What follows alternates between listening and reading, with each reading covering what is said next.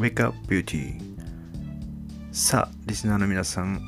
今日から仕事始めの方が多いんじゃないでしょうか。この9連休いかがお過ごしだったでしょうか。いろんなねゆっくりできた人もいればもしかしたらちょっといろんな考え事をした人もいるかもしれないんですけどもおそらく、まあ、世間はですね6日から今日から仕事始めだと思います。で前回配信した中で前回配信した人と圧倒的に差をつけるためにはどうしたらいいのかということで私は具体的に朝4時半に起きるとかそしてジムに行く瞑想するとかそういったことを掲げてちょうど2日からスタートして今6日4日目の朝を迎えてるんですけども実際毎日朝4時半に起きて毎日ジムに行けてます。でこれどうしてこんなに切り替わることができたのかっていうところが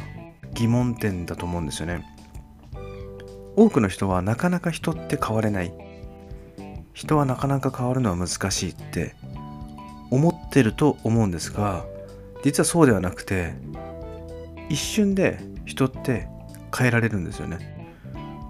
ただし僕自身を変えることは一瞬で変えられるんですけども人が一瞬で変えようと思うっていうのは難しいですね。相手に変わってもらおうとするのは正直僕も難しいなと思います。ただ僕自身がこのように去年までやりたかったけどやってやれてなかったことそれから今年に入ってから目標を立てて具体的な行動を計画してやっていこうって決めてからもう4日間。まあ3日坊主はもう過ぎてもう毎朝気持ちよくスタートが切れてるんですよね。でこれなぜできるかというところをお伝えしていきたいんですけどもよく本とか自己啓発の本だったりとかあとはいろんなさまざまな成功体験の本っていうのは全てが How to どうすればできるかっていう行動レベルの話を結構してるんですよね。または能力レベルの話をしてて実際そこを一生懸命変えよう変えようと思ってもなかなか変われない自分がいたりすると思うんですよ。でおそらく変えられない自分がいるっていうのはそこに問題があって今回僕が変えたのは行動レベルも変えました。朝早く4時半に起きるとか瞑想をするとか本を読むとかカフェに行くとかそういったことを掲げてなぜこのように一瞬で切り替わることができたのか。それは行動を計画立てたりとかする前に信念とか価値観の方を変えたんですよね。そこを変えることによって行動がスムーズにやりたい方向へと導いてくれたという感覚なんですよね。だから行動できないなと思う人は自分が何か制限となってるビリーフっていうものがあるんですよね。止めてるもの。自分の中でなぜか行動したいけど諦めてしまう。できないと思ってる。もしくは面倒だなと思ってる。そういった自分からそれをすることにどんな価値があるのかっていうことを考えてみるといいと思います。例えば僕の場合だったら朝早く起きる。ってなった時に僕が大切にしてるのは時間なんですよね。なので朝いつもよりも2時間半早く起きることによって2時間半の時間が生まれるじゃないですか。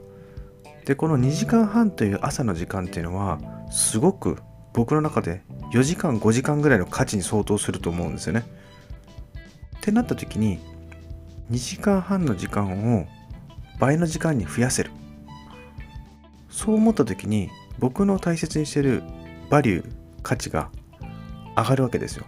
そうすることによって自分が大切にしてる時間を生むことができる。だから朝早く起きようっていう気持ちになれたんですよね。であともう一つは健康面。結構僕末端冷え性で足とか手が手先が結構冷たくなるんですけどそういった冷たい自分の体を健康的で体を温めよ暖かくしようって思った時に食事だったりとかあとは運動。まあ運動も激しい運動じゃなくてストレッチから軽い筋トレからそして30分は必ず走る。これはなぜ30分かというと大体30分で4.5キロから5キロぐらいの距離を走れるんですけどもこの30分を毎日走るっていうぐらいが継続的に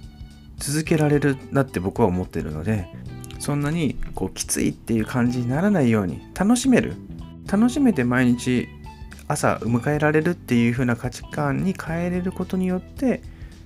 自分の気持ちが変わっていき朝起きることがなんか楽しくなるんですよね。もう去年の暮れのなんかすごい体が疲れたな。朝起きるのしんどいなって思う自分はもう今いないんですよね。まだ4日だからまあそんな言ってもまだ4日じゃねえかって思うかもしれないんですけど、まあ、必ずこれは行動に移せます。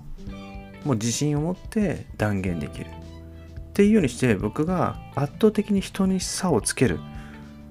または僕の場合人に差をつけるって言いましたけど別に人と比べることってあんましないんですよね。人っていうのはある意味自分が理想の自分に比べるって感じですね。自分と理想と比べて今の自分を見た時にそこに近づいてるか近づいてないかに考えた時にやっぱり近づきたい近づけるって思ってるのでそうすることによってまあやってる人とやってない人は差が生まれるわけですよ。これはね結構大きいですよ。この2020年1月。1年後2021年1月。を比べた時に自分がどう変化したかっていうところを見てほしいなと、まあ、そういった、まあ、こういう配信を続けながらリスナーの方が来年1年後この聞いた時に何が変わって何が変化したかっていうきっかけになっていただければすごく嬉しいなと思います。さあ今日の配信はいかがだったでしょうか？今日はですねニューロロジカルレベルの話をちょっとしました。でこれ実際具体的なワークっていうのがあるんですけども、まあ、ワークを体験するとより分かりやすいです。頭の中で理解するというよりも体に落とし込む。腑に落ちるっていうような感覚になっていただければいいかなと。まあでも今日はですね、まあ、少し知識として